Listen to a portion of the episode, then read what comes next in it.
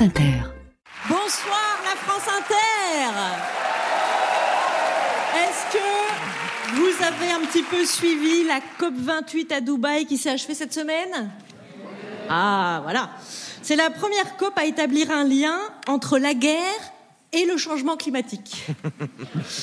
Dans un discours, quelqu'un a dû se dire euh, cette COP se déroule dans un climat de guerre et Oh, bah dis donc, est-ce qu'il n'y aurait pas un lien Il aura donc fallu 28 COP pour formuler ce lien. Vous me direz, avant 14-18, c'était plus artisanal. On peut considérer que la guerre était éco-responsable. Mais pas vegan. Mais pas vegan, sinon on s'enverrait des poireaux et des branches de céleri à la tronche. Bref, à Dubaï, il y a une double prise de conscience.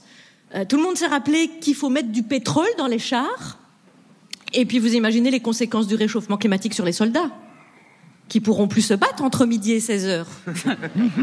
de toute façon, euh, les militaires, c'est eux qui ont inventé le greenwashing. Elles sont de quelle couleur, leur tenue? Camouflage dans la nature. ils se foutent bien de notre gueule depuis le début. Hein. Bientôt, ils nous diront euh, on est les premiers écolos, juste devant les chasseurs et Total Énergie. on ne tue pas, on régule la population gazaouite ukrainienne, israélienne, yéménite, syrienne. Bon, j'équilibre au maximum mon propos, mais j'ai pas toute la soirée.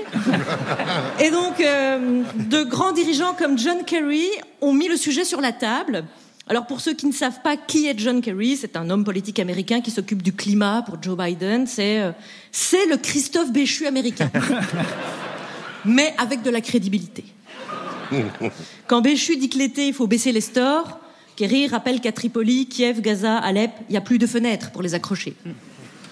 Nous qui vivons en paix, on ne peut pas se rendre compte. Nous, on a encore des murs pour accrocher les pompes à chaleur. Alors l'Ukraine a calculé que la guerre avec la Russie a généré l'émission d'environ 150 millions de tonnes de CO2, principalement dû au carburant et aux incendies. Ça, c'est le bilan carbone de Poutine. J'espère qu'il fait pipi sous la douche pour compenser. J'ai l'image. Il est intéressant ce lien entre la guerre et le climat, parce qu'on pourrait juste attendre et se laisser exterminer par le réchauffement, mais non, on est trop impatient, alors on se fait la guerre. Et même souvent, on se fait la guerre pour les ressources naturelles. Comme ça, on se donne deux fois plus de chances de crever. C'est bien. Alors, euh, je sais, on va me reprocher de minimiser les conflits armés en me souciant aussi de l'environnement. De toute façon, en ce moment, même quand je respire, il y a des gens pour dire que je vole l'oxygène des Français. J'annonce qu'en respirant, je rejette le CO2 chez vous aussi. Hein. En conclusion, on se fait la guerre pour savoir qui aura le privilège d'assister à la fin du monde. Moi, je sais déjà que je la verrai pas. J'ai bien l'intention de crever de rire avant.